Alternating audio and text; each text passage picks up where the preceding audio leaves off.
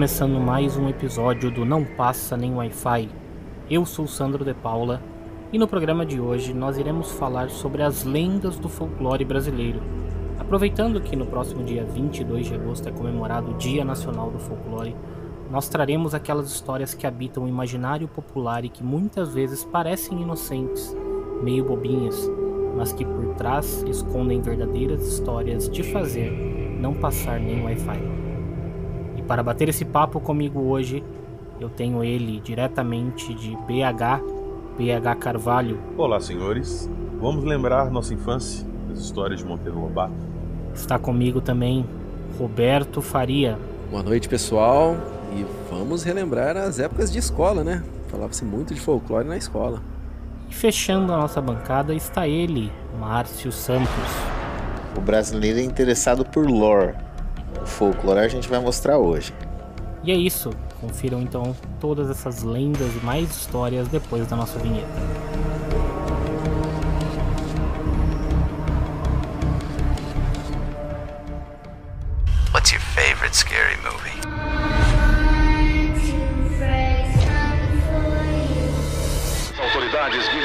Brasil admitiram publicamente pela primeira vez ter visto objetos voadores não identificados, os OVNIs.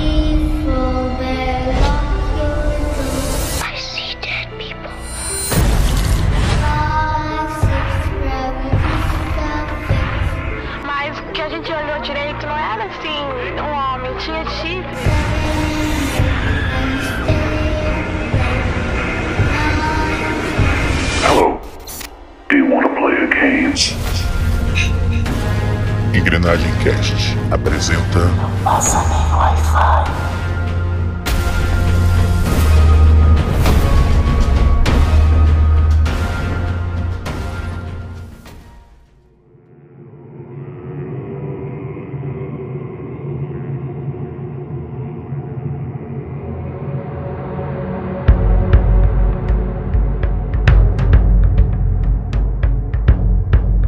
Folclore, né? É uma palavra que é tão comum de se ouvir no nosso dia a dia, principalmente quando nós estamos na escola aprendendo literatura, aprendendo um pouco sobre a arte popular brasileira e a gente acaba absorvendo isso como algo até com um formato mais infantil, né? Como mesmo o Roberto falou, relembrar um pouco da época de escola. Mas o que, que é folclore mesmo em si? Folclore é uma palavra né, vinda aí do inglês, que é a junção de folk, que é povo, e lore, que é o conhecimento, que é, são todas as histórias da cultura popular que são passadas de uma geração para outra. Então, o folclore brasileiro não é nada mais do que a nossa identidade cultural das histórias que são passadas de geração a geração, ensinando tanto coisas como, por exemplo, éticas, é, morais, algumas, diria até ensinamentos cristãos, alguns ensinamentos não só cristãos, mas também religiosos de todos os outros tipos. E é disso que se constitui a, o nosso folclore. São esses contos que vão passando de geração em geração. O interessante é que para que essa, esses contos eles passem de uma geração para outra, você precisa de arquétipos. E os arquétipos são criados geralmente com figuras históricas, figuras bem fantasiosas, digamos assim, para que isso nunca se perca, porque toda geração ela tem essa conexão com as figuras fantasiosas que ela não consegue explicar.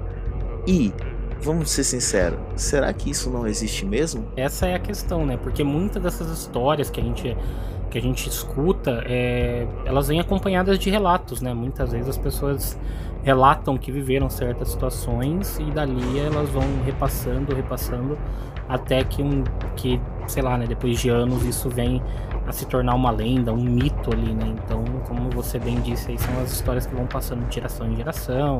Muitas vezes elas vão é, se modificando ao longo do tempo, então é interessante e tem esse lado do mistério, né? Porque quem sabe qual é a verdadeira, qual que é a realidade por trás disso, né? Aconteceu ou não aconteceu? E falando nisso, eu acho que a gente já pode dar a introdução aí da nossa primeira lenda de hoje.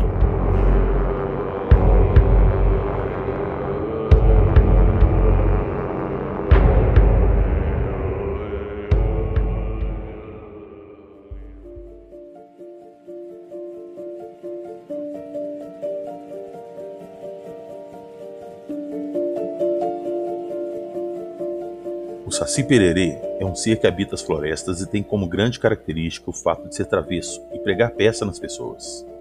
Ele é um ser pequeno, com cerca de meio metro de altura. É negro e possui apenas uma perna, com a qual se locomove rapidamente. Não possui cabelos e nem pelos corporais. Usa um gorro vermelho na cabeça e está sempre fumando um cachimbo. Algumas versões da lenda apresentam-no com olhos vermelhos, enquanto outras não trazem essa característica. A imagem clássica do Saci mostra-o como ser mítico e travesso, que realiza brincadeiras, e referem-se a ele como endiabrado. Por ser agitado, o Saci costumeiramente está realizando travessuras por onde quer que passe. Importante mencionar que não existe apenas um Saci, podendo existir vários, realizando suas travessuras ao mesmo tempo. Acredita-se que o Saci nasceu do broto de bambu, permanecendo ali até os 7 anos, e após esse período vive mais 77, praticando suas travessuras entre os humanos e os animais. Por fim, ao morrer, o Saci torna-se ou um cogumelo venenoso ou uma orelha de pau.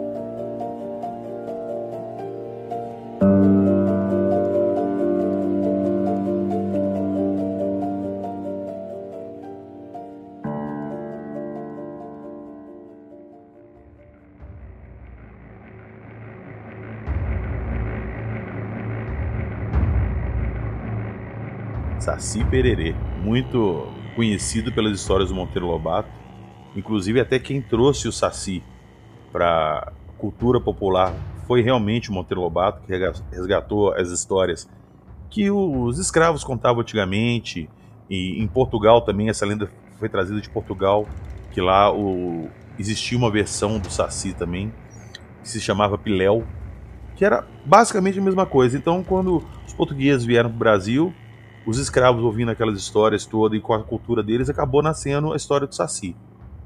E como a gente já descreveu aí na introdução, o Saci é um ser humanoide de uma perna só, com um cachimbinho, um gorrinho vermelho que, te que concede a ele poderes sobrenaturais, e ele é meio que o deus da travessura brasileiro. Seria o nosso Loki brasileiro, o rei da travessura.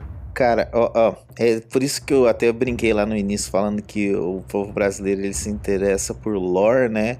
Mas a gente vai apresentar um pouco do folclore aqui, porque o quanto tem de pessoas que são apaixonadas aqui a gente nesse nosso próprio cast tem o que o PH também que é apaixonado por Souls, a série Souls, né, Dark Souls, que é rica em lore a gente gosta de fazer isso, mas quando se trata do nosso próprio folclore, a gente não se interessa tanto porque parece que é bobinho. Mas não é. O pessoal acha que, exato, que o folclore brasileiro é, é feio, é ruim, é, tem lendas assim, aspas, é, ruins, fodidas, sacou? Que não são tão boas igual as lendas americanas e europeias. E, cara, nós vamos discutir isso durante o episódio de hoje, mas vários mitos, várias criaturas que a gente tem no nosso folclore brasileiro são de outras culturas adaptadas para nossa realidade. E, uhum. e, e, as que são nossas também tem uma característica muito legal, cara, que é o próprio Saci. É o que você falou, ele é o Loki brasileiro. Exatamente. Mas é que eu acho que o, o, o brasileiro ele tem essa coisa, né, de ter o contato com o folclore, principalmente na época da infância, como a gente disse, né? Então a gente aprende muitas, muitas dessas lendas na escola e tudo mais. E, e, é, e é passado pra gente como uma coisa muito infantil e tal. Não que lá fora também não seja, só que quando a gente começa a ter um pouco mais de entendimento, a gente começa a se interessar por, por folclores de outros países, a gente já vê como aquela coisa mais épica, aquela coisa que é tipo um que tem uma outra, uma, sei lá, tipo um, é tipo um outro... comparar os contos de fada da Disney com os contos de fada dos irmãos Green. Isso, Uma pegada exatamente. totalmente diferente. É, exatamente. Só que assim, o, o, folclore brasileiro, por exemplo, o Saci. A questão do Saci é que a gente falou, né? Ele é meio que o Loki brasileiro. Mas, cara, ele tem um, um lance de que, assim, ele bota medo, porque as pessoas que dizem, os relatos que dizem que conseguem ver um saci ou que até capturaram um saci, né? Inclusive a gente tem alguém aqui do cast que eu acho que pode contar essa história melhor pra gente logo mais. É, eles têm também uma conotação meio de terror ali, porque, cara, é um ser sobrenatural, né? Que eles narram que existe ali. Apesar do Saci ele ainda, ainda ser um ser mais bonzinho, mais pacífico, né? Ele, ele é, ele tá sempre ligado a essa questão das travessuras, de fazer as coisas ali, tipo, numa, numa espécie de pegadinha, né, com, com as suas vítimas, digamos assim, mas ele nunca tá atribuído ao lado mais violento, como em outras lendas, né, que a gente já vai discutir ao longo do programa. Mas falando um pouquinho sobre essa questão de ver ou não o Saci, eu acho que, PH, você pode contar melhor pra gente aí, porque você tem uma história aí, né? Um relato sobre Saci, não é não? Tenho. E eu não era tão novo assim quando aconteceu isso. Isso foi por volta de. Eu tinha meus 22, 23 anos. Foi por volta de 98 por aí. Eu fui para um sítio de um amigo meu, ele falou: não, vamos lá no sítio, passar um final de semana lá. Tinha um açude lá que ele criava tilápia, vamos lá pescar e tal, não sei o quê.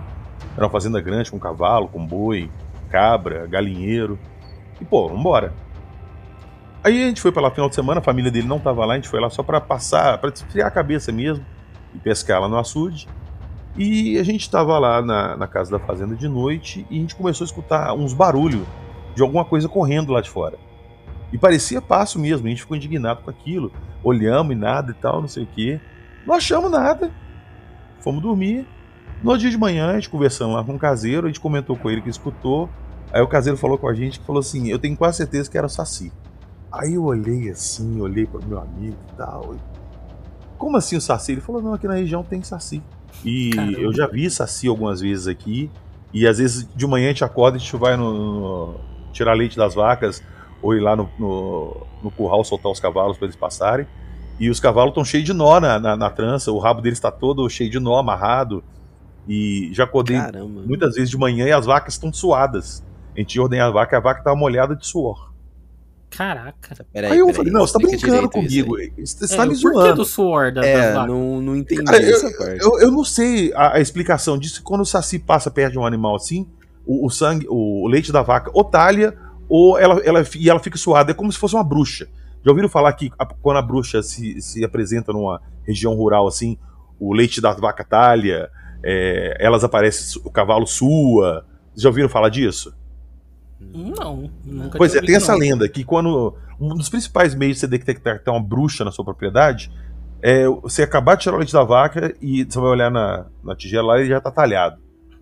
E você passa a mão assim no cavalo, na vaca, você sente que ele está com o pelo todo molhado de suor. São sinais de alguma coisa sobrenatural ali. Enfim. Aí a gente falando com isso, com, com o caseiro, lá falando com ele, sabe brincando, ele já é um senhor de idade. Ele falou, não. Ele falou assim: é, vocês querem ver Saci? Eu falei, pô, claro. Ele falou, então tá, então vão. E tava um dia meio dublado, assim, tava ventando bastante. Ele falou assim: hoje é um dia ótimo pra gente caçar um Saci. Aí eu falei, ah, cara, você tá tirando com a minha cara. Ele falou, não, Vamos lá. Vamos lá, mas eu quero que vocês eh, respeitem. Eu falei, não, claro. Aí ele falou, não, beleza, eu vou preparar as coisas aqui, eu chamo vocês na hora que for sair, a gente vai para lá a cavalo, a gente vai pegar um. Aí olha só, aí beleza, nós fomos lá pro negócio, nós almoçamos lá, pega, fomos lá pescar, a gente comeu alguma coisa, era de manhã. Por volta de umas duas, três horas, ele chamou a gente e falou, vamos lá. Aí pegamos, nós fomos de cavalo, nós fomos até um pasto bem longe, assim, e era um pasto bem grande, e tinha uns pedaços assim que era mais, mais seco e que às vezes fumava aqueles redemoinhos, sai que levando uma poeirinha assim e some. Uhum. E ele chegou e falou: ó, aqui é bom porque essas regiões secas aqui dá pra gente ver o redemoinho e o, o saci fica no redemoinho. A minha avó sempre falava isso também, que o redemoinho era onde o saci tava. Pois é, é, é que é o jeito dele passar sem ser notado, que ele anda junto com o vento. Aí eu olhei aquilo falei, tá, então como é que a gente faz? Aí ele pegou e me mostrou uma peneira, dessas de madeira, de pedreiro mesmo, com uma cruz nas costas da peneira. E ele tava com uma garrafa de cerveja dessas marrons também, com uma rolha com uma, uma cruz queimada em cima da rolha. Ele falou: o que, que nós vamos fazer? Nós vamos esperar passar um redemoinho desse e nós vamos chegar jogar a, a peneira em cima do redemoinho. E o Saci vai ficar preso lá embaixo. Ele vai tentar fugir para um local escuro. Nós vamos levantar um pouco a peneira, aproximar a garrafa, ele vai entrar na garrafa. Quando ele entrar, você arrolha. E ele ainda virou para mim e falou assim: é, vê se você consegue ver quando o Saci for entrar. Se você conseguir puxar o capuz dele, ele vira seu escravo. Caraca, eu falei, velho. Caramba, velho. Você é... tava nisso? Tava, tava eu amigo meu. Eu falei, cara, então tá, vamos lá. E nós ficamos esperando uma cara, um tempão e batendo papo. Aí começou a ventar e começou a descer Ele falou, vamos lá. E ele mesmo pegou a peneira e jogou em cima. Puf, falou, peguei, traz a garrafa. Quem vai pegar, para quem que vai ser? Eu falei, não, pode ser para mim, claro, eu queria o Saci.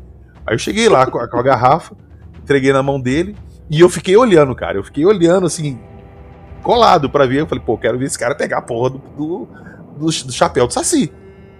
Aí ele foi, abaixou assim, enfiou a garrafa. Eu juro pra vocês que eu juro que eu vi uma poeira entrando pra dentro da garrafa. Eu não sei se foi impressão minha na hora, mas sabe quando você vê, você vê como se alguma coisa dessa aquela puxadinha pra dentro da garrafa? Mas eu não vi nada além disso. Eu não vi saci, eu não vi capuz, eu não vi nada. E ele entrou e ele foi, arrolhou e falou assim: Eu não consegui pegar o, o, o capuz, mas ele tá aqui. Aí eu olhei assim e não tinha nada na garrafa. Eu falei, cara, mas não tem nada. Ele falou assim: ele vai ficar invisível. E ele só vai aparecer depois de sete dias. Você vai deixar isso no escuro. Ele só vai aparecer depois de sete dias. Bom, a gente foi para lá passar um final de semana. Eu peguei e trouxe a garrafa comigo. E eu deixei ela guardada no escuro e tal. Depois de sete dias eu fui ver, não tinha nada lá dentro. Pelo menos eu não vi nada. Mas eu não quis abrir a garrafa. E eu fiquei com a garrafa guardada anos aqui em casa. Depois eu comecei a namorar uma menina, ela veio aqui pra casa. E ela me perguntou um dia o que era aquela garrafa que ficava no alto da minha estante. E eu falei pra ela que tinha um saci lá dentro. Cara, enquanto ela não me fez tirar a garrafa do quarto, ela não dormiu aqui em casa. e aí eu fiquei com essa garrafa de pão, depois eu não sei o que aconteceu dessa, dessa garrafa. Eu até, de que estava conversando de gravar, que eu fui procurar nas minhas coisas, eu achava essa, não sei o que aconteceu dela. Ela se, se perdeu no tempo, porque isso tem muito tempo, tem mais de 20 anos. Mas eu já cacei saci. Olha que lá, que loucura, cara. Imaginar que o PH fez isso, mas ó, o, o Saci tem um, um, outro aspecto muito mais tenebroso, na minha opinião, que é, é, trazer à tona aí a questão da do quanto a gente teve de escravidão no Brasil, né? Uhum. Então a, tem a, alguns algumas origens do Saci que diz que na verdade ele perdeu a perna numa luta de capoeira. Na verdade, ele era um excelente lutador de capoeira. E alguns escravos com inveja dele, pô, ele era pequenininho, mentinho e destruía todo mundo na capoeira. O pessoal pegou, prendeu ele, torturou ele e cortou a perna dele. para ele não ser mais o, bom da capoeira. E acabou que ele continuou sendo ágil do mesmo jeito, sem uma perna. E... Não, não, não, peraí, não força, né? Na capoeira? Ó, cara, é a história. Como que ele faz jogar capoeira com a perna só? Eu não, não sei. Não. Mas, cara, ele é mágico, ele faz o que ele quiser. Mas, ô, ô Roberto, o que que tá no fundo disso, cara? O que que a gente traz de ensinamento? Que, olha só, ele era um escravo e por inveja, o que que tiram dele? Tiram mais ainda a liberdade que ele tem, que a liberdade dele é de andar e aí você tira ainda a perna, que é o que ele mais tem para levar ele de um lado ao outro. Tudo bem, mas xingar a capoeira. Aí vai forçar demais. Né? Esse cara é o Joseph Cleaver. Essa, essa falta de fé sua me, me chateia um pouco, porque tem uma associação de criadores de Saci. E, e eles não vão gostar de saber que você Eu já falei para você das, da Fundação Cacique Cobra Coral. Então nada mais me surpreende. O que, que é a Fundação Cacique Cobra a Coral? A Fundação Cacique Cobra Coral é uma, é uma fundação que trabalha fazendo a dança da chuva em eventos. Então, por exemplo, digamos que você vai fazer o Rock in Rio. Você chama a Fundação Cacique Cobra Coral, eles fazem a dança da chuva e evita que chova, que no seu né? evento. Ou, ou o oposto também. Fala assim, não, eu preciso que uma área tá com a umidade relativa baixa do ar e eles vão lá e resolvem o seu problema. É sério isso? Você acha que eu ia mentir para você? Não, não, eu só achei essa história. Me passa o contato deles. Não, pega, pega se não é, se não for verdade isso, tem que avisar para a secretaria, acho que da municipal lá do Rio de Janeiro, se eu não me engano, porque teve uma história de que eles contrataram esses caras para poderem fazer serviço lá para eles. Então, se, se não é verdade, alguém tem que avisar eles lá que não funciona, viu? Caramba, ô oh, velho, quando eu tava pesquisando sobre o Saci e eu esbarrei nessa associação de criadores, eu já achei bizarro. Agora, o fato de ter uma associação de chamador de chuva. Ué? É a crença, né, dos índios lá, eles dizem que tem, né, a dança da chuva. Olha aqui, ó, pra quem quiser procurar, ó, F 3Cs, então fccc.org.br e tá aqui, ó. É a Fundação Cacique Cobra Coral, luz que ilumina os fracos e confunde os poderosos. A Fundação Cacique Cobra Coral foi criada para intervir nos desequilíbrios provocados pelo homem na natureza. Nossa missão: minimizar catástrofes que podem ocorrer em razão dos desequilíbrios provocados pelo homem na natureza. Mas enfim, já tá divagando aqui pela, pelas histórias aí. Pois é. Mais alguma coisa pra gente complementar sobre o Saci? Não, não, e que realmente o Saci não é uma lenda, assim, não é um- uma história que inspire tanto terror, tanto medo, quanto a próxima que nós vamos falar, não é, Sandro? Pois é, mas só pra complementar isso, eu de qualquer forma ficaria com um pouco de medo se eu visse um saci na minha frente, sim. Eu não ficaria de boa, não. Eu acho que se eu visse um saci ali, olha, eu sairia correndo ali, viu? Porque. É, é aquela parada, né, cara? O Saci não é uma criatura, assim, que, ouvindo as histórias, ela inspira medo. Mas se você estiver andando na floresta e der de frente com o Saci, não É, deve ser uma bicho. experiência muito agradável também, não. É, e é, e é interessante, né, perceber que essa é, lenda ela é bastante difundida no Brasil, mas na região norte é um ser semelhante ao Saci em termos de modus operandi, digamos assim, é a Matinta Pereira. Lá o Saci é um pouco menos conhecido, mas a Matinta Pereira que também tem esse ar de travessura, fumar um cachimbo, coisa e tal, tem mais aparência do que o Saci. E, e o Saci também, na- no sítio Pica-Pau Amarelo, ele foi o guia do Pedrinho nas aventuras dele, né? Hum, Pelas, pelas é, ele era um ser ali. mais amigável ali, né? Sim, ele, ele era como se fosse o guia dele. Ele era o, o guia dele naquele mundo fantástico. Nós vamos abordar essa história mais pra frente É, ainda. assim, ele é de Buenas, ele é de Buenas. Ele não, não sei, eu acho que ele é o mais suave da, da, da nossa lista aqui. É, pois é, mas no sítio do Pica-Pau Amarelo, a história, o Pedrinho conseguiu pegar o, o capuz dele. E ele só devolveu depois que o Saci prometeu ajudar ele. E o Pererê vem de onde? É meio brasileirão o Pererê, hein? Acho que o Pererê deve vir da perna só, né? Não? Deve ser alguma analogia com, com a- o fato de ter uma Olha, perna só. é, é da, de uma língua indígena. Eu não sei se é no Guarani, mas é, é Yaci, é, que é, né, Saci é Yaci Perereg, alguma coisa assim. Olha, o Márcio aí, além, Professor além, além de Marcinho falar, atacando, é, é. professor Marcinho, além de falar português e inglês, também fala tupi-guarani, olha aí. Não, mas, mas quem dera. Eu não tenho certeza absoluta, tá? Mas eu acho que é, eu não é, é- é alguma coisa assim. Eu não sei se é Yaci ou se é Saci Perereg mesmo, mas é eu, o Si Perereg eu sei que é certeza.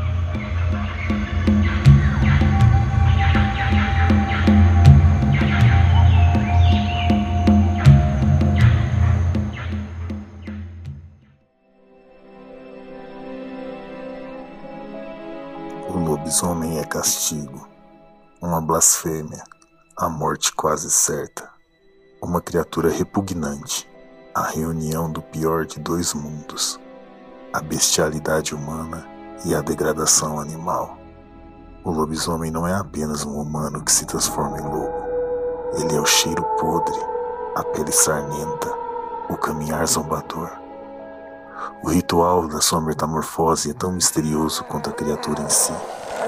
Alguns dizem que nas noites de lua cheia, o amaldiçoado tem sua pele rasgada dolorosamente, por pelos até virar um lobo.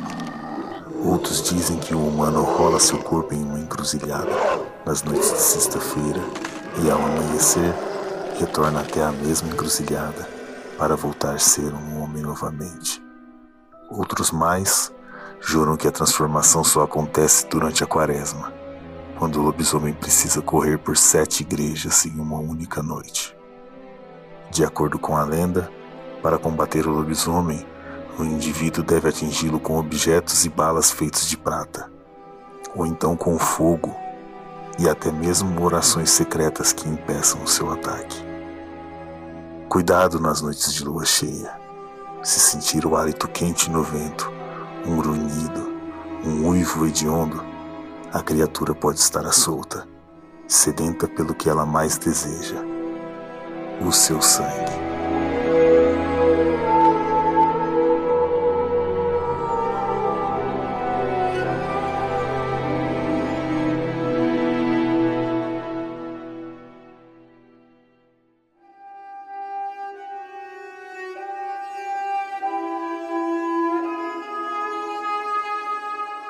Lobisomem é uma história. é, mais uma vez eu vou puxar a sardinha aqui para nossa é, cultura brasileira nesse aspecto, que eu acho muito mais interessante do que as histórias de lobisomem que a gente tem ao redor do mundo. O lobisomem ao redor do mundo, no geral, ele é conhecido como licântropo, né? Porque passa essa doença, né, a maldição do lobisomem, ela é passada de uma pessoa para outra porque ela foi mordida ou algo do tipo. Já o lobisomem brasileiro não, cara. Nosso lobisomem ele é geralmente uma maldição ou alguém que literalmente fez um pacto com o diabo. É aquela pessoa que é, é ela pode fazer um pacto para se transformar naquele bicho e aquilo ali transforma ela em um ser bestial mesmo, um ser de violência pura.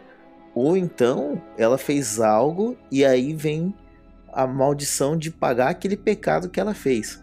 Então, mais uma vez aí as coisas ligadas a alguma visão religiosa. Né? O lobisomem ele tem que percorrer sete igrejas ou ele tem que percorrer sete cidades, bater nos sinos para acabar com aquela maldição durante a noite ele, ele, perde as roupas e ele tem que voltar aquela sina de pegar a roupa dele no outro dia ali onde está no lugar. Você vê que não é um ser que ele é um, um mal puro e não tem nenhuma reação com, com. Ele paga pelo mal que ele faz, né? Toda essa maldição que ele traz no mundo, ele paga também.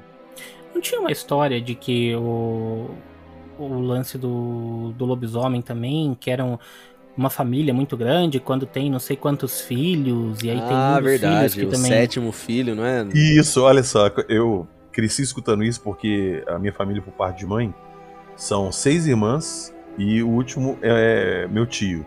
Então ele é o sétimo filho hum, que, que é veio homem. depois de seis irmãs. Exato. Então Isso. todo mundo brincava que ele ia virar lobisomem. E eu sempre ficava aqui na cabe- cabeça, ah, meu tio vai virar lobisomem, meu tio vai virar lobisomem. e tinha, É, e te lembrava contava essa história. história. é, lembrava Exato, dessa história do, do lobisomem. O sétimo filho, depois de, de várias mulheres, seria o lobisomem. Mas essa Sim. história é mais que é brasileira. Eu não, não, não sei dessa história em outros países. É, só Eu também não sei o entre porquê os dela aqui. e as fadas, né? Mas o lance do lobisomem, PH, você falou que você não sabe dos outros países ali, mas, cara, como é uma, uma questão bem mundial mesmo, ele. A origem dele tá numa história de Licão, né? Que era um, um rei. Como é o nome daqueles caras que ajudaram lá o, o Leônidas em 300? Ar, Arca- Arcadianos? Eu não lembro. É Não. isso, isso mesmo. Ah. Arcadianos. Isso. É, então, é, é um, era um rei arcadiano que era um mau anfitrião e por isso o, o deus desceu lá. Eu não lembro agora se foi Júpiter ou se foi Saturno. Eu não lembro qual dos deuses. Ele desce e aí ele não é bem recebido. O cara dá. é, Ele dá pro, pra esse deus comer, tipo, duvidando que era o deus ou não. Ou seja, Roberto, a falta de fé aí. Ele dá pra esse deus a carne de um escravo e o deus amaldiçoa ele a virar um, um lobo. E aí, olha que louco isso. Se a gente for pensar, mesmo na nossa tradição brasileira, a gente tem um pouquinho disso. Tem uma história que eu acho muito interessante, é uma senhora que se chama Joana. Ela deu essa entrevista para uma revista em 2013 e ela fala que na casa deles é, ela recebeu um cara pedindo um abrigo e como é de costume, né, na, talvez em, em lugares mais longínquos, assim, o sertão brasileiro, talvez que não tinha essa questão da, da violência tão grande que a gente tem aqui nas regiões mais urbanas, é, receberam esse cara na casa dela e à noite o irmão dela, ela acordou com o grito do irmão dela à noite, gritando e viu que o cara tava se transformando realmente num lobo dentro do quarto onde ele estava dormindo, onde ele passou para pousar à noite. No dia seguinte, eles conseguiram né, tocar. Ela fala que ela correu para fora da casa. Ela conseguiu pegar um, um, um tição em brasa, né, alguma coisa da, da brasa ali, de alguma fogueira que estava em volta da casa mesmo. Conseguiu tocar esse monstro de dentro da casa dela, né, o lobisomem. O irmão dela todo rasgado, todo cheio de ranhuras no corpo. E a mãe dela falou: "Não, pega as roupas e joga pra fora, pega as roupas e joga pra fora, porque ele vai retornar pra pegar a roupa dele". E no dia seguinte, realmente, é, eles ficaram lá observando a noite inteira, com medo desse lobo voltar e, e agredir na casa, e viram o cara se aproximando da casa realmente pra pegar as roupas de volta. Então, é mais uma vez aí ligado com essa questão da de ser um anfitrião, receber ou não uma pessoa na sua casa, mas Deus o livre, quero não. Caraca, meu. Cara, e tem muito avistamento de lobisomem pelo Brasil, interior de São Paulo, tudo. Tem muito avistamento. E você vai colher relatos das pessoas, inclusive nós temos vários relatos de pessoas que enviaram pra gente. Nós vamos futuramente publicar e contar essas histórias. Mas uma coisa que te nota é que, principalmente depois que começou a, aparecer, a aparição do chupacabras, matando animais tudo, muitos casos de avistamento de supostos lobisomens têm uma semelhança muito grande com a descrição do chupacabra. Inclusive no nosso, um dos nossos últimos episódios, o que a gente conversou com o Márcio, ele contou de um avistamento numa empresa que ele trabalhava, que é exatamente a descrição de um chupacabra. Então, até que ponto será que as lendas que a gente conhece do lobisomem são lendas? Isso que eu ia, isso que eu ia comentar. Eles têm muito. Uh, uh, talvez eles se confundam um pouco com esses supostos avistamentos aí de chupacabras ou outros seres aí, né? Que a gente vê. Se você fizer uma pesquisa rápida aí pelo próprio YouTube, você vai encontrar vários vídeos e outras coisas que eles dizem. É, internet afora você vai encontrar fotos também de que dizem que conseguiram né, capturar em imagens um suposto lobisomem. E você não consegue de fato né, ter, ter uma certeza de que aquilo é um lobisomem, não, né? E se você se isso poderia ser um chupacabra também. Mas como o PH disse aí, tem muitos relatos que né, podem se mesclar até com essa questão ufológica, né? Para quem uh, crê também nessa questão da, da, da, ufologia, eu acho que é algo que, que possa estar tá linkado de fato com essas aparições dos, dos lobisomens. Exceto por esses casos, como por exemplo, que nem o Márcio falou, né? De, de relatos de principalmente pessoas mais antigas, e aí eu trago aqui também um que tem na minha família, e que inclusive hoje eu fiquei sabendo de mais um, isso por parte do meu pai. É, então, assim, para começar, primeiro a parte do meu pai, esse relato que ele me trouxe hoje, né, que, ele, que eu escutei ele falando hoje sobre isso. Ele disse que na época em que ele estava é, servindo o exército, e os meninos aqui, no caso o Márcio e o Roberto, eles vão identificar aqui o local, que é indo pela Anhanguera ali, você tem o, exer o quartel que fica de um lado e tem o bairro ali, que é o Parque Via Norte, Vila Boa Vista, que fica do outro lado da Anhanguera, e tem um pontilhão ali, né, que faz a, a, uhum. a ligação desses dois, desses dois bairros ali, né, por cima do, da, da pista. E meu pai, nessa época, ele é, morava na Vila Boa Vista, e ele então saía do quartel e vinha a pé com um amigo dele é, para para ir até o até a casa, né, voltar para casa. E ele disse que certa vez ele estava voltando com, com um colega dele do exército e tinha um, um, um, era tudo mato mesmo, né? Onde eu cheguei a morar também ali na, na Vila Boa Vista, no Parque Via Norte, e aonde eu morei ali, então, meu pai sempre falava que era todo mato ali, que fazia, né? Tipo um, um mato ali sem, sem fim, que ia até a pista. E ele falou que ele tinha né, um, um, caminho ali no meio desse mato que ele veio com esse amigo dele. E de repente eles começaram a escutar um barulho na grama ali, como se tivesse um bicho né, andando, alguém andando para atrás deles. E eles olharam, não conseguiram ver a primeiro momento, andaram mais um pouco, olharam de novo e perceberam que tinha um cachorro grande que começava a andar atrás deles. Eles então começaram a apertar o passo, começaram a acelerar e conforme eles foram andando mais rápido, o bicho começou a acompanhar o, o ritmo deles. Até que uma hora eles se viram na necessidade de correr e começaram a correr e o bicho então partiu também disparado para cima deles. Só que ele fala, ele pelo menos contando, esse bicho não era exatamente um cachorro, porque se você pensar, um cachorro normal de quatro patas, se ele tá correndo atrás de você, dificilmente você vai ganhar na corrida de um cachorro, porque ele vai correr mais rápido que você e vai te alcançar. E nesse caso, ele contou que o bicho ele corria meio torto, sabe? Tipo, imagina uma pessoa que está tentando andar de quatro, entendeu?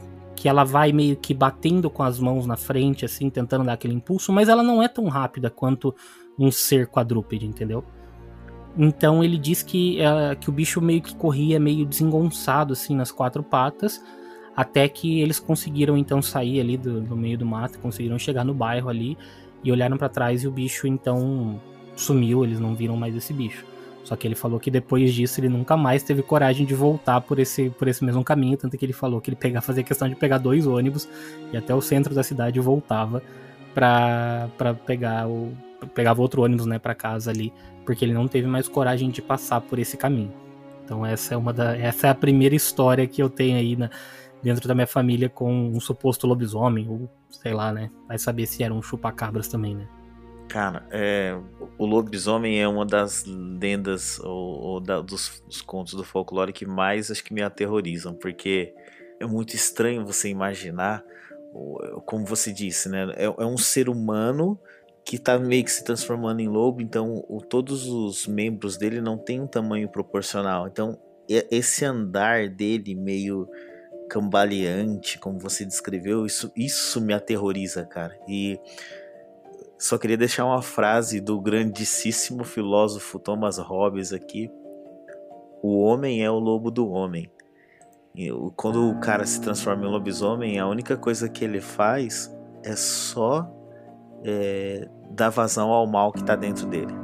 É, pois é. E, antes mesmo de, eu entrar, como você disse aí, né, na próxima história, Marcelo, é legal a gente lembrar que essa história do, do lobisomem, ela é algo que, assim, ele é muito relatado, como você falou nas histórias, principalmente da lenda europeia, né, que inclusive existe todo aquele, aquele lance da, da rivalidade dos, dos lobisomens com vampiros que a gente vê em filmes e tal, que é uma coisa uh, muito difundida lá fora, né, das, dessas raças de seres sobrenaturais ali, então é, e, é um, e é um ser que ele, ele tem, como você disse, nessas né, características assim, ele mantém características humanas, é, mas com aquele, aquela coisa animalesca. Então, eu, essa segunda história que eu vou trazer aqui, eu acho que ela, ela tem um pouco disso. E assim, é, eu posso até tentar depois colher, colher o material aqui, que é o, né, o, no caso, o relato da minha mãe, porque ela quem me contou essa história, e como eu falei, é também dentro da minha família que, eu, que ela contou, né, que aconteceu. Mas o fato é que, assim, a história é, da, na verdade, da minha tataravó, né, bisavó da minha mãe, no caso, que ela conta que ela morava num, num sítio e tinha, eu, eu acho que era um casal, eu não sei se era o dono da fazenda ou se era caseiro, uma coisa assim. É, uma certa noite esse cara começou a ter um comportamento meio esquisito e ele saiu de casa.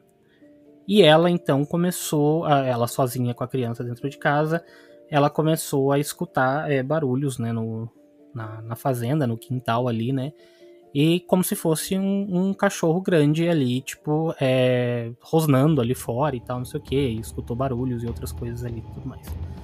De repente, ela, o bicho começou a bater e tentar entrar para dentro da casa.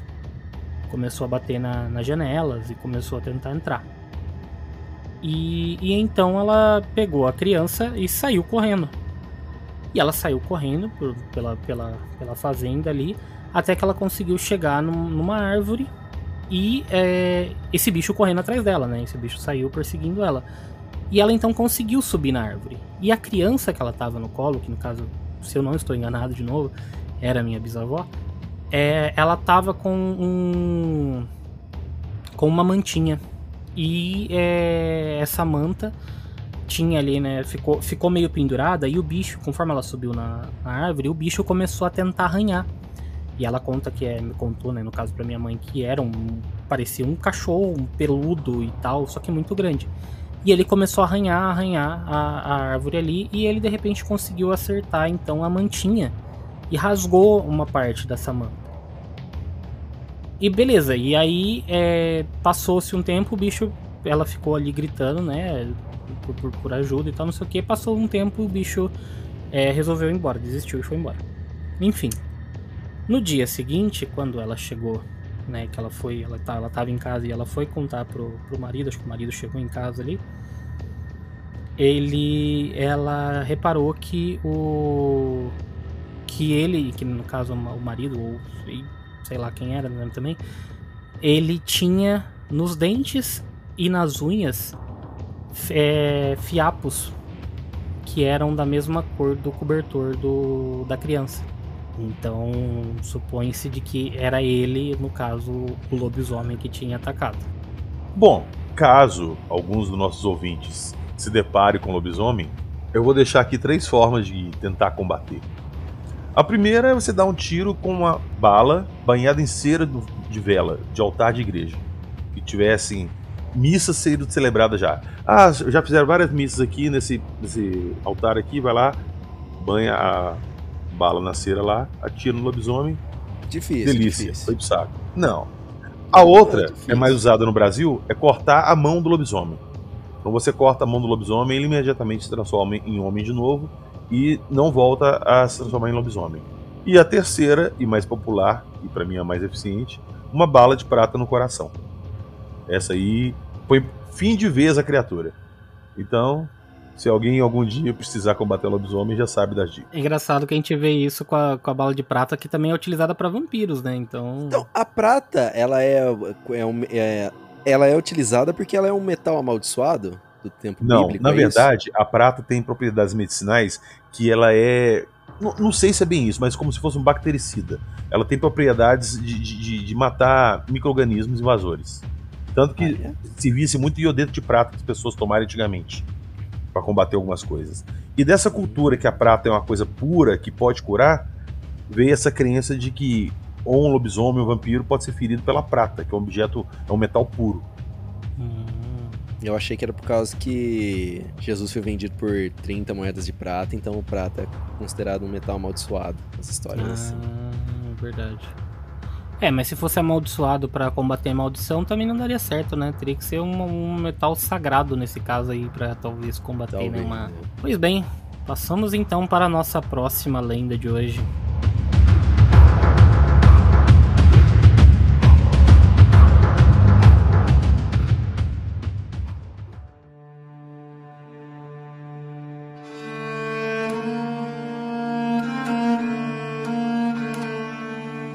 Alguns dizem que fora amaldiçoada após se deitar com um padre e que por ira celeste somente ela deveria ser punida com tal desgraça, enquanto o servo da igreja se manteria impune até o fim de sua vida, quando então arderia no fogo do inferno. Outros dizem que seria uma moça que se deitou com seu amado antes do casamento e por essa razão sofreria com tal maldição, a maldição da mula sem cabeça. Nas noites de lua cheia, na virada de quinta para sexta-feira, a mulher se transforma em uma mula feroz com cascos de prata ou de ouro, e que no lugar de sua cabeça e cauda possui labaredas de fogo que ardem sem parar. Ela costuma se esconder nas matas e florestas próximas às cidades e vilarejos, e atrai suas presas com relinchos altos ou gemidos que simulam uma mulher em apuros. E então, quando alguém vem em seu socorro, a mula surge e os ataca ferozmente com uma força descomunal, até que não haja mais sinal de vida em sua vítima. A maldição, no entanto, se esvai após o terceiro cantar do galo, e então a moça retorna à sua forma humana, toda ferida e exausta da noite turbulenta. Segundo a lenda, existem algumas maneiras de acabar com o encantamento que fez a mulher virar a mula sem cabeça. A primeira consiste em uma pessoa arrancar o cabresto que ela possui, correndo o risco de ser totalmente queimado pela besta com seu fogo ou então morto pelos seus ferozes ataques. A outra forma seria furá-la tirando sangue, uma gota no mínimo, porém utilizando um alfinete ou estaca de madeira virgem. Tarefa essa nada fácil. Alguns ainda dizem que a maldição também poderia ser quebrada pelo padre, o amante, que deveria amaldiçoá-la sete vezes antes de celebrar as missas.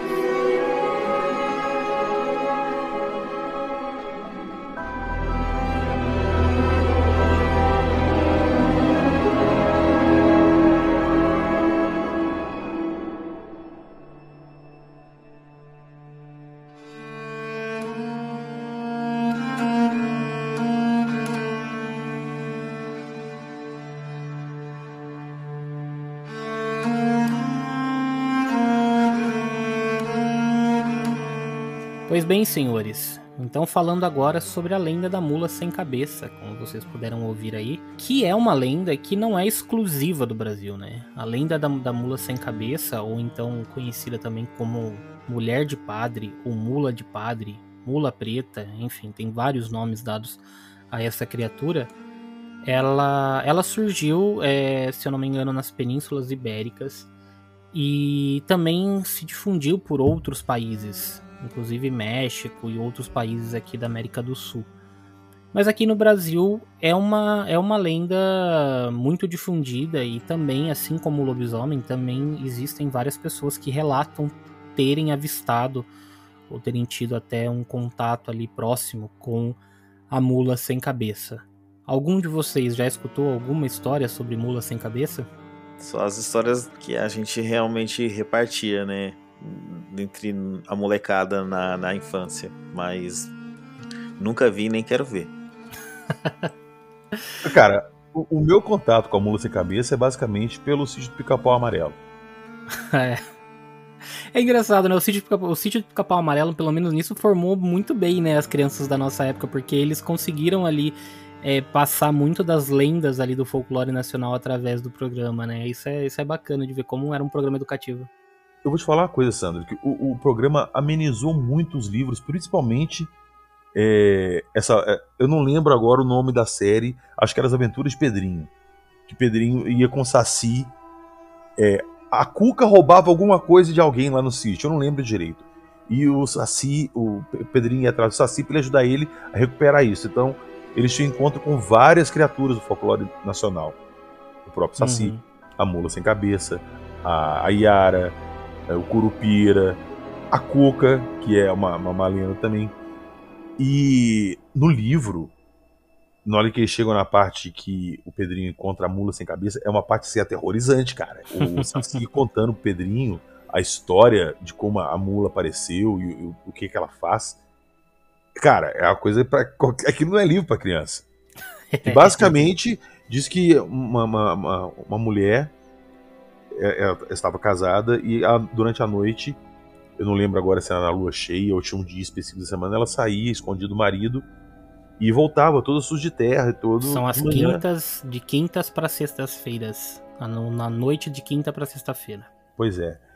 E o marido começou, percebeu isso, não sabia o que ela fazia, e foi atrás dela.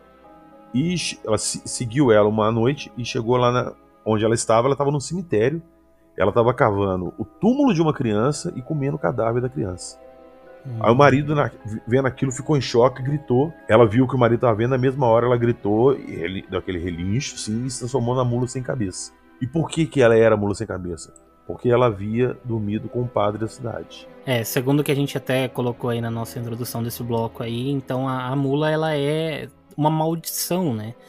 Que ela teria teria seria de uma de uma uma moça, uma mulher que que talvez tivesse ali se deitado com um padre, né? Tido relações com um padre ou com algum outro membro ali, né? Um, um Clero. bispo, um clero ali da igreja. Algumas E- lendas dizem que até o padrinho pode ser, tipo assim, o, o compadre. Ah, é? O É. compadre? Essa eu É. não sabia. É. É, e dizem também que pode ser o fato de, de que ser uma, uma mulher virgem que tenha relações antes do casamento. Mas eu acho que se fosse assim, Aí, então a gente estaria. Cara, a gente Não, estaria rodeado de aí- mula sem cabeça Tranquilo hoje em dia. mundo. Agora, a mula sem cabeça é um, é um caso muito interessante, muito curioso, porque o- como é que é a lenda da mula sem cabeça? Diz que se você avistar a mula sem cabeça e olhar diretamente nos seus olhos, você enlouquece e morre. Mas ela é sem cabeça, caramba. Exato, exato, Então, exato. E outra, sabe como é que você faz pra derrotar a mula sem cabeça? tira você o cabresto cabe- dela. o ca- Exato, você pega o, cab- o cabresto dela e tira o cabresto. E onde que o Uhum. cabresto, pra quem, o- quem tá nos ouvindo, o cabresto é aquela parada que você coloca na boca do cavalo, que ele morde no fundo da boca, fica preso por trás e você vai guiando com as rédeas. Sim. Aquilo se chama cabresto. É como se fosse a guia do cavalo. Aquilo é preso na cabeça. E a mula não tem cabeça! Pô, agora você falou Cara. que nem o mestre Yoda. E a mula não tem cabeça. não, cara, mas olha só. Se você encontra a mula sem cabeça, você não pode olhar no olho dela, senão você morre. Caralho, onde que é o olho dessa mula? não, não vamos usar maldade, não. Não, E vamos outra, evitar. beleza, a mula tá vindo aqui, vou fechar meus olhos, eu vou derrotá-la. Como? Puxando o cabresto. De onde? Da cabeça! que não existe! Cara, o fato é que a mula, ela é um animal que foi escolhido, né, de fato ali para essa lenda, não que foi escolhido, né, mas que foi ali linkada a essa lenda, porque no século XIII os padres ali, outros religiosos, eles utilizavam a, a mula como um meio de transporte, né? Então era sempre a mula que estava ali próximo ao padre. Então eu fico me perguntando o que que será que os padres faziam ali com a mula pra terem linkado essa. é, feito esse link com a, com a lenda, né? Depois, né? Mas de fato ela era um meio de transporte dos padres, né? E tirando essa, essa, essa bizarrice que você me fez pensar agora, sabe por que, que foi escolhido a mula? Porque a mula é tido como um, um animal impuro. Por quê? A mula ela não existe na natureza, a raça mula. Mula ela se origina de um macho asno com uma égua de cavalo. E nasce a, a mula. E a mula ela é estéril, ela não se reproduz. Então ela só nasce desse cruzamento. E é tido como um animal impuro e de pouco valor. Porque ele tem, ao mesmo tempo que ele tem características do cavalo, ele tem do asno também, que é teimoso, não gosta de, de, de fazer muito trabalho. O cavalo já é mais solto, ele gosta de trabalhar, mas ao mesmo tempo ele é um, um animal pesado. Então a mula ela é um bicho pesado que não tem muita intenção de trabalhar, que ela não, não obedece muitas ordens. Então ela não, não é muito valorizada a mula. Então foi Uhum. mais no sentido de colocar um animal ali que é menos importante, entendeu? Pra ser o Entendi. mito. O que eu acho terrível na lenda da, da mula sem cabeça também é o fato de que é, ela relincha de longe, mas quando ela tá perto, na verdade ela geme como uma mulher. Sim. É. E, e ela solta Então a fogo pelas mula é ventas. só- são só mulheres, a mula. Só. Sim. É só mulher, só mulher, mulher casada que tem algum relacionamento com alguém da igreja. É, é, e, ou seja, né, mais uma vez contando um pouco aí da- do, do histórico que você tem é, popular mesmo, né? Passando um ensinamento. Você vê que todas as lendas que a gente falou aqui, ela tem, de certa forma, um certo cunho religioso, né? Por exemplo, o número 7. Por que o número 7? Porque 7 é o número da perfeição na Bíblia. Então, para você quebrar um- um- uma maldição, talvez tenha que utilizar sete vezes aquilo. Por que, que é a, a mulher que se deita com alguém do clero? E olha que louco se você pensar que o, o padre em si ele não é amaldiçoado, só a mulher. O padre pode fazer o erro Uhum. e ela não. E- O e padre em si, ele dizem que ele só teria, teria ele, ele iria pro inferno após o final da vida dele, mas até lá ele não, não teria, não sofreria nenhuma punição, né? Exato. E o pior, cara, pra quebrar a maldição da mula, o padre tem que ficar é, amaldiçoando ela, né? Não é, não é bem amaldiçoando, né? Tem que usar. Tem que amaldiçoar sete vezes ela. du- é, tem alguns lugares que dizem que é sete vezes, tem alguns lugares que ele tem que amaldiçoar durante todas as missas que ele for é, rezar. Então ele, ele só ele tem que ficar amaldiçoando a, a mula, né? Exato, cara. Então, olha como é uma questão, outra coisa, né? O fogo, né, da mula. Literalmente é o fogo da mulher que se, com o padre, a tentação, tudo tal. Mas é, é bem machista, né, cara? Ah, É. e vocês estão ligados que eu não sou um cara tipo de, de ficar defendendo essas. Ah, todas as, as ideologias desse, nesse aspecto, mas essa, essa lenda ela é extremamente machista, cara. Sim, ela é meio que quase como uma regra ali pra uma. Se for, né, como a gente disse aí, pensar no caminho da, da lenda que diz que é no caso da mulher virgem que não pode se deitar antes do casamento. Ou seja, era uma forma de você controlar as meninas, mulheres, então, é, a manterem a castidade.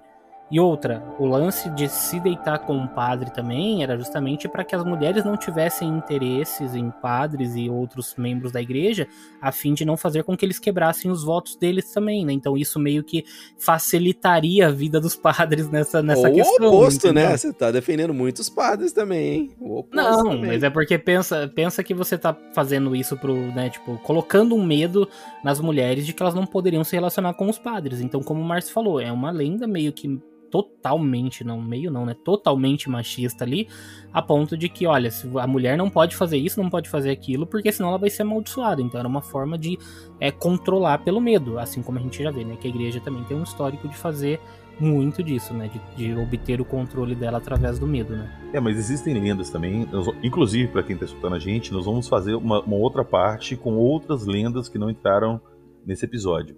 Mas existe uma lenda, principalmente da região amazônica, favorece demais as mulheres que são mais saidinhas.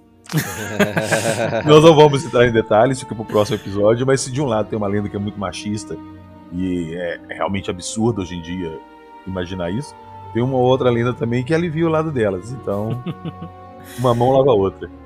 E ó, só de curiosidade aí, pra quem tiver interesse em saber mais até sobre outras lendas e tiver interesse também na lenda da, da mula sem cabeça, tem uma série na Netflix que é Cidade Invisível e que ela tem várias releituras ali das lendas do folclore brasileiro. Então tá disponível na Netflix aí, se alguém tiver curiosidade pode ir atrás da série. Cidade Invisível é de 2021, ano passado.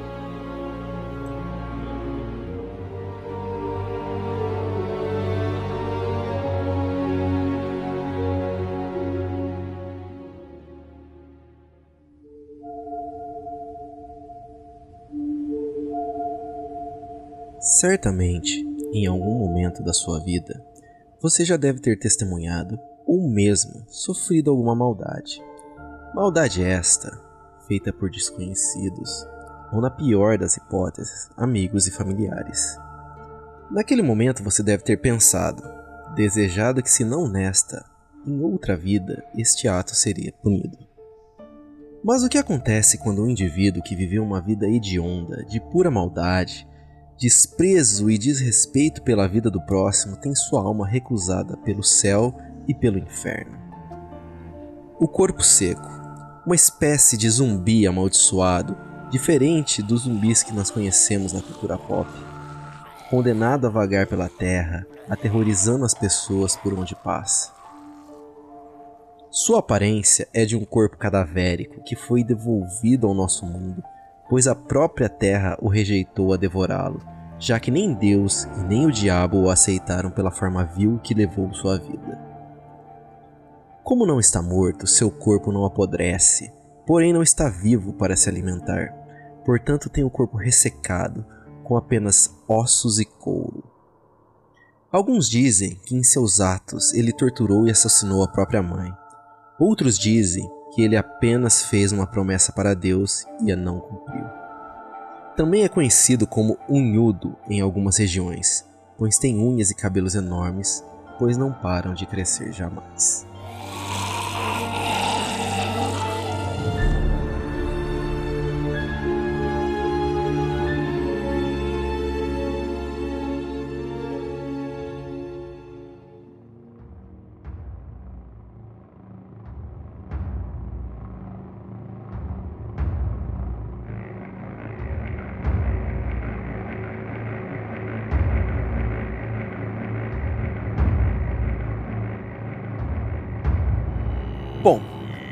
Relato que eu trago aqui para vocês, ele também, pelo que eu estava pesquisando, ele tem uma relação assim como a mula sem cabeça que a gente acabou de falar, uma relação pra, mais para aterrorizar as pessoas e deixar elas é, obrigarem elas a serem boazinhas, né?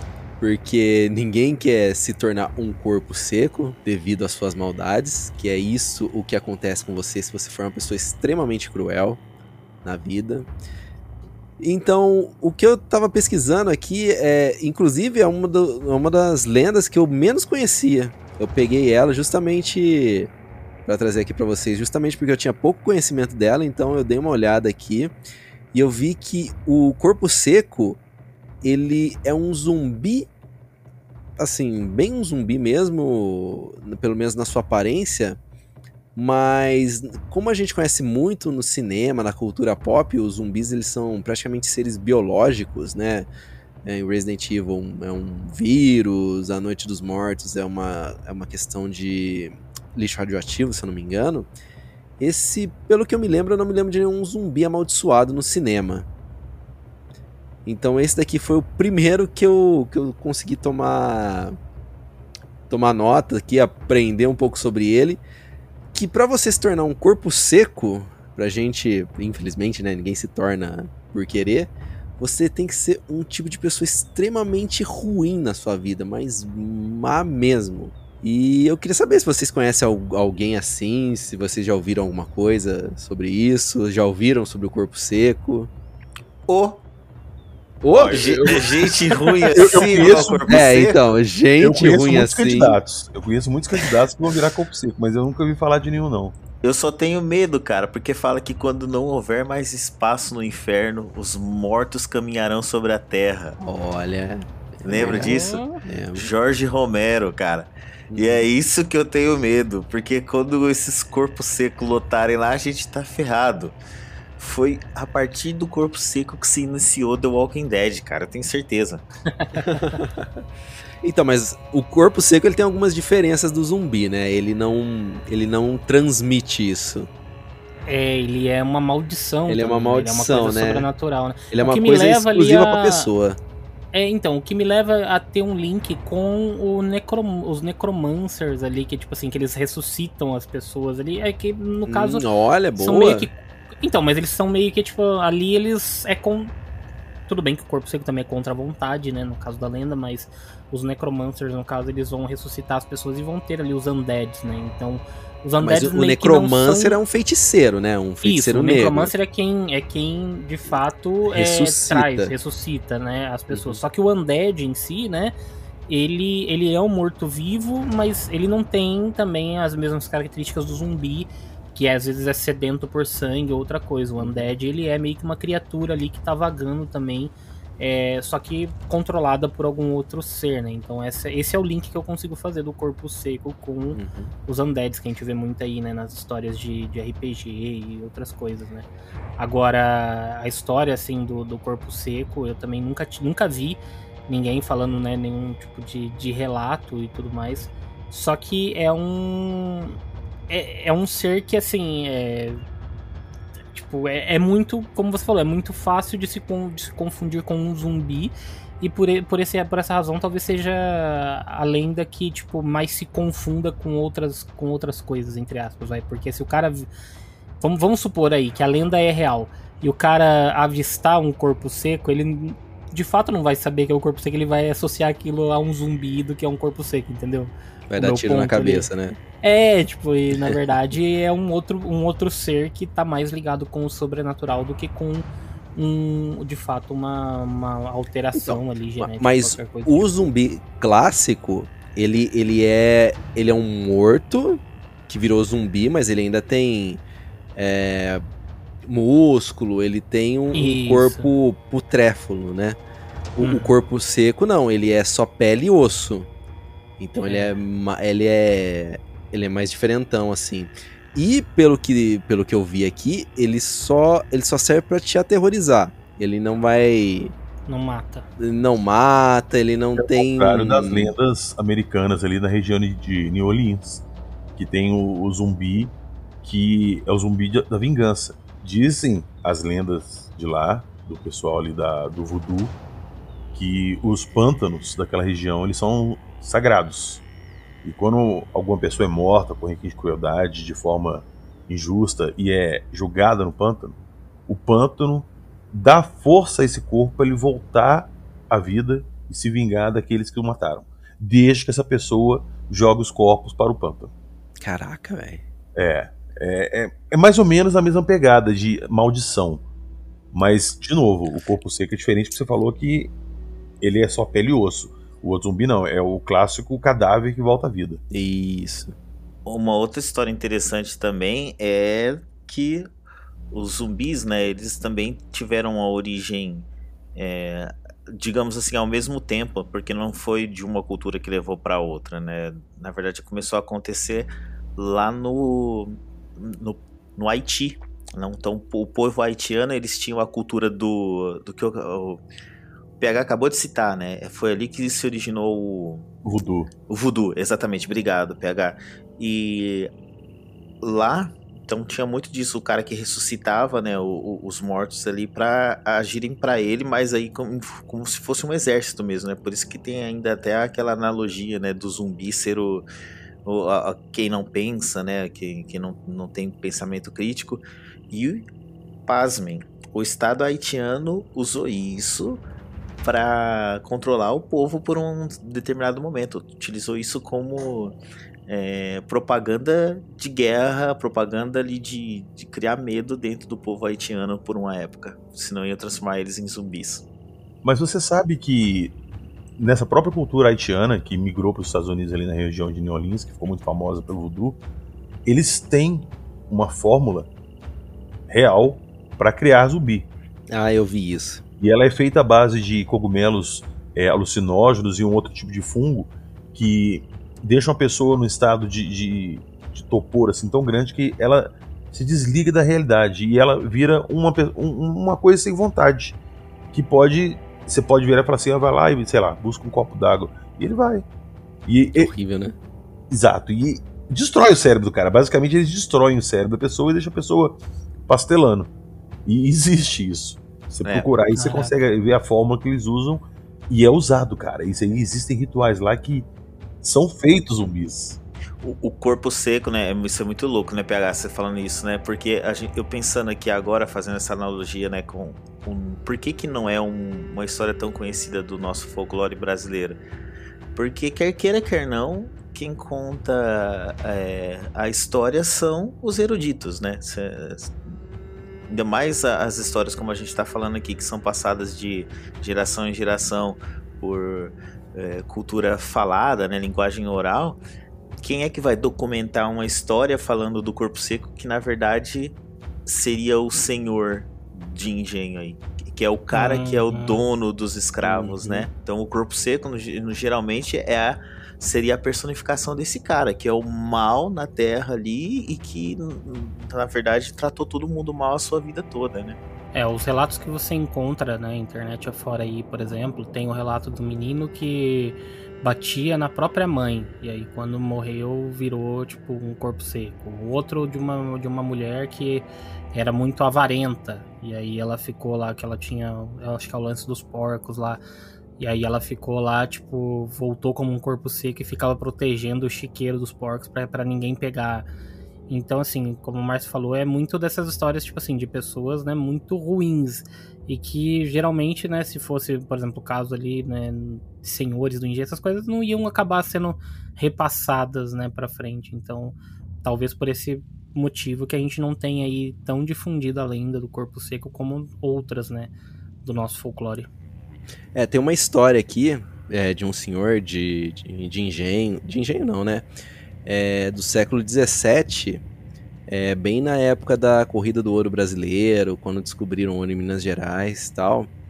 Ele ele foi isso, ele era extremamente avarento, tratava os escravos como lixo, o nome dele era era Miguel. E diziam que ele enterrava os escravos vivos. Era um cara horrível mesmo, tá lendo um pouco da história dele. É, chamava, é um fazendeiro chamado Miguel Antônio. E é lá da, é lá da região do Vale do Ribeira, lá pelo lado do, das minas lá do, do Eldorado lá. E falaram que ele matou mais de 300 escravos. É bem. É uma história bem sinistra mesmo. É uma pessoa que se fala assim, pô, esse, esse daqui merecia. E dizem a lenda, né, o que falavam, que ele se tornou, que ele foi recusado. Exatamente isso que aconteceu. Ele é um dos primeiros ali é, a se tornar o, o, primeiro corpo seco do Brasil, né? é o corpo seco original.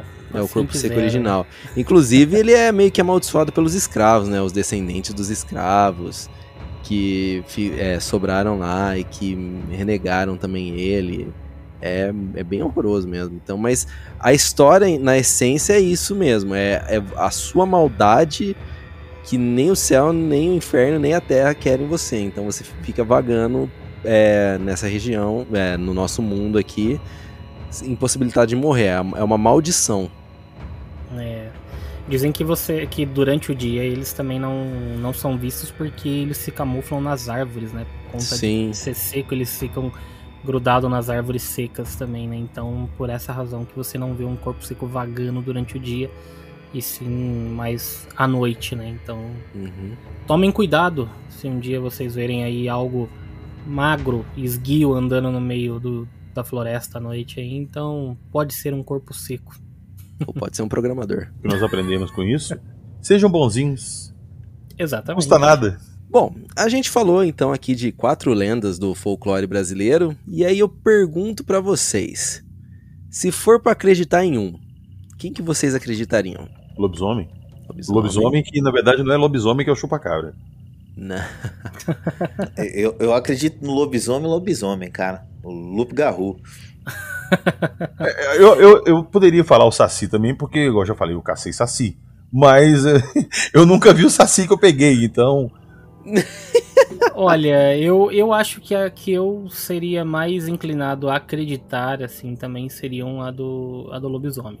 A mula, eu acho que assim, é, inclusive. É muito machista não... pra, esse, pra essa época, né? É, então, mas eu tenho, eu não contei durante o bloco lá que a gente falou sobre a mula, mas eu tenho um relato, eu não vou citar aqui, expor a pessoa, o nome da pessoa aqui, mas tem uma pessoa, esposa de um amigo meu, que relatou que ela, quando mais jovem, ela tava chegando com o pai dela na, numa chácara lá, uma fazenda, sei lá, e, e de repente, assim, tava tudo meio no breu e ela foi abrir a, a porteira. E de repente ela viu é, mais à frente, assim, da porteira, né, tipo, já pra dentro do, do mato, um, um bicho andando, só que com um brilho muito forte na cabeça, assim, sabe? Então ela falou assim: pai, você tá olhando, você tá vendo aquilo? E o pai dela virou para ela e falou assim: sim, eu tô vendo. E aí ela voltou para dentro do carro correndo, o pai dela também. E, e aí os dois ficaram olhando mais um tempo ali até que o bicho sumiu. E aí ela diz, ela jura, né, de que ela teria visto naquele dia a mula sem cabeça. Então, e você assim, não ia contar isso, não. Eu tava, me passou batido, PH, me passou ah, batido. Não, você tá brincando comigo. Não. Mas é, é um relato de que, assim, de uma pessoa próxima. E assim, é, é engraçado porque quando a gente fala dessas lendas e tudo mais, quando, por exemplo, é, como eu né, contei aqui de histórias de pessoas fam familiares meu, pessoas próximas, né, que relatam isso, você vê que as pessoas muitas vezes não têm o porquê estar tá mentindo aquilo ali. Tudo bem que às vezes é uma história que vai passando de geração em geração e tal, então você, às vezes a veracidade dessa, dessa história ela se perde e ela se torna mesmo aquilo que a gente trouxe aqui para esse programa de hoje, que são as lendas, né, os mitos. Mas tem, tem coisas de pessoas que vivenciaram aquilo, né, que vivenciaram aquela situação e que de fato você fica né, naquela, cara, a pessoa tá mentindo, tá inventando uma coisa dessa, foi uma alucinação, não foi? Existe uma resposta lógica para isso? Não sei.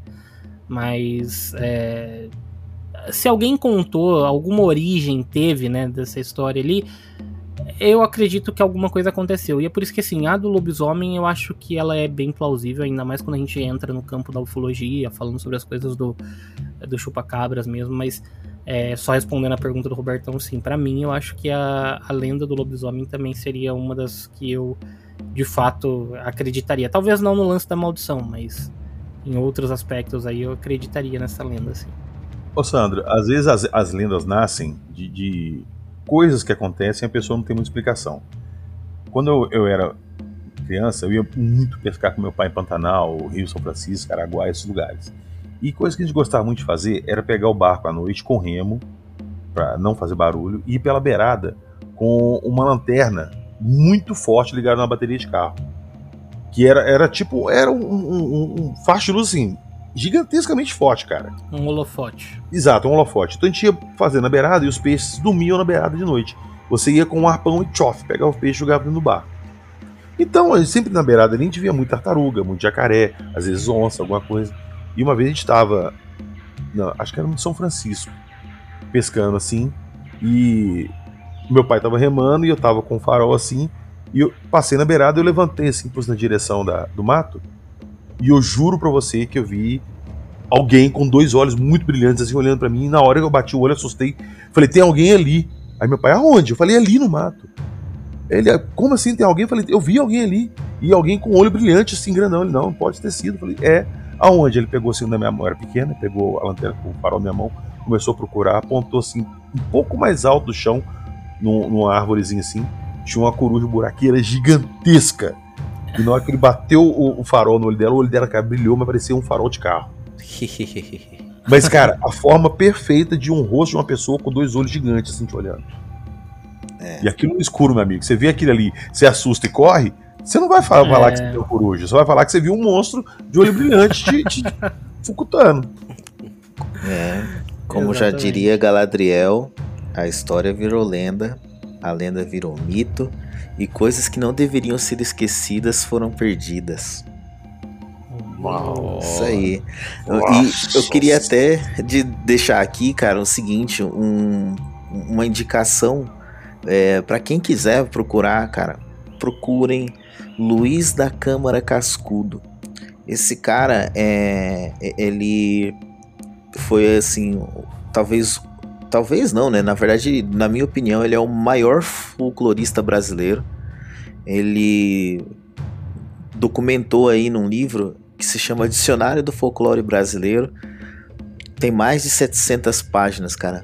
Várias histórias e ele coloca toda uma pesquisa voltada pro lado etim, é, histórico, é, tem as, a, o lado antropológico, ele estuda as músicas, tem o lado social. tudo o que vocês imaginarem que envolve o folclore. Então, Luiz da Câmara Cascudo, podem procurar. Esse cara é, foi assim uma peça essencial para o folclore brasileiro. Já que você está indicando aí, acho que eu não preciso nem indicar também Monteiro Lobato, Sítio Pica-Pau Amarelo, é uma fonte assim de, de folclore imensa. Muita gente hoje em dia querendo cancelar o Monteiro Lobato, ah, isso, aquilo, era outra época, era outro contexto. Muita coisa que ele colocava ali realmente hoje não cabe mais, mas as histórias que ele, que ele contava são fantásticas.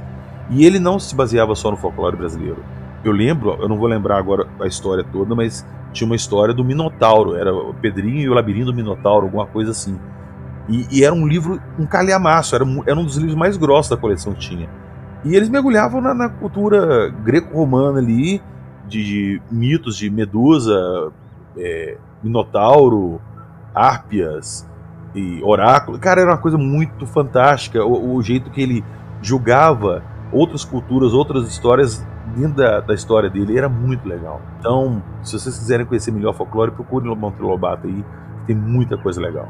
Sim, é, como você disse, apesar, né, dos, dos cunhos e outras coisas que o pessoal colocam aí, né, como você disse, tentando cancelar aí o Monteiro Lobato, claro que as coisas evoluíram e tal, eu acho que ele foi responsável por, por criar muito do da sabedoria que as pessoas hoje ainda detêm sobre o folclore, porque eu acho que as, as nossas gerações mais recentes aí, eu acho que elas não não devem ter muito contato com essas histórias como a gente teve, né, algum tempo atrás, né? Tanto que a gente falou, é, é difícil né, a gente encontrar materiais aí voltados para folclore nacional. A nossa geração, assim, principalmente a minha, que eu tô com 46 anos, eu cresci assistindo o Sítio do Capão Amarelo, lendo livros. Eu cresci, minha juventude, minha infância, foi numa época que não tinha internet. Se você queria alguma coisa, era livro. E esse tipo de literatura é muito acessível nas escolas na época. As escolas recomendavam livros Monteiro Lobato para você ler, para fazer uhum. trabalho de escola. Então você Sim. acaba caindo, né? mesmo se você não quisesse, você acabava caindo por obrigação nesse meio. E, cara, é uma coisa assim fantástica, você cria gosto e começa a procurar as outras obras e você descobre que existe um mundo por trás daquilo que ele usou de base para escrever as histórias dele. E vale Exatamente. muito a pena pesquisar, é muita coisa interessante. É. As lendas brasileiras são tão boas ou melhores que as lendas de outros países. Exatamente. Então eu só vou reforçar aí, já que vocês fizeram as, as indicações de vocês, vou reforçar aqui então a indicação que eu fiz anteriormente de Cidade Invisível, que é a série da Netflix, que apesar de eu não ter assistido, o Márcio já assistiu aí, falou que é muito boa. Então também vou colocar na minha lista para tentar assistir ela e eu acho que é, é um conteúdo mais acessível hoje em dia para quem também tem interesse em conhecer um pouco mais aí sobre as lendas nacionais. E se eu não me engano, tem um podcast, né, Marciano? Que eu sempre esqueço o nome daquele podcast que você já me recomendou algumas vezes, que eles também tratam um pouco sobre folclore nacional, né? Cara, maravilhoso. É uma série que foi produzida pelo Mundo Freak, se chama Popularium. Cara, muito bom, muito bom mesmo. Não, assim, é aquele tipo de podcast que, que eu indico assim, sem medo nenhum, cara. Pode ir. Muito bom.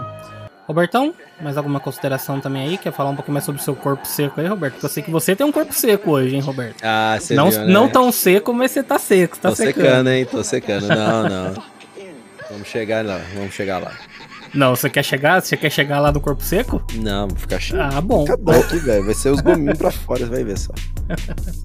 É isso aí então, pessoal. Muito obrigado a você que chegou até o final aqui de mais este episódio do Não Passa Nem Wi-Fi. E eu vou pedir para vocês então alguns favores antes de você desligar aqui. Não desligue ainda, não pare de escutar nosso episódio antes de você fazer isso. Então, se você estiver ouvindo a gente no Spotify, vai ali em cima, dá um seguir no nosso podcast e, se possível, avalie também, dê as estrelinhas ali, veja quantas estrelinhas você acha que o Não Passa Nem Wi-Fi merece.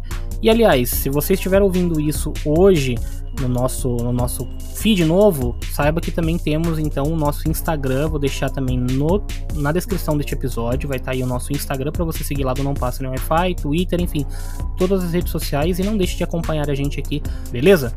Mais algum recado aí que eu esqueci, senhores? Alguma coisinha mais para acrescentar? Quantas barras de Wi-Fi passou, né? É, exato. Quantas barras de Wi-Fi você passou hoje com, com essas histórias?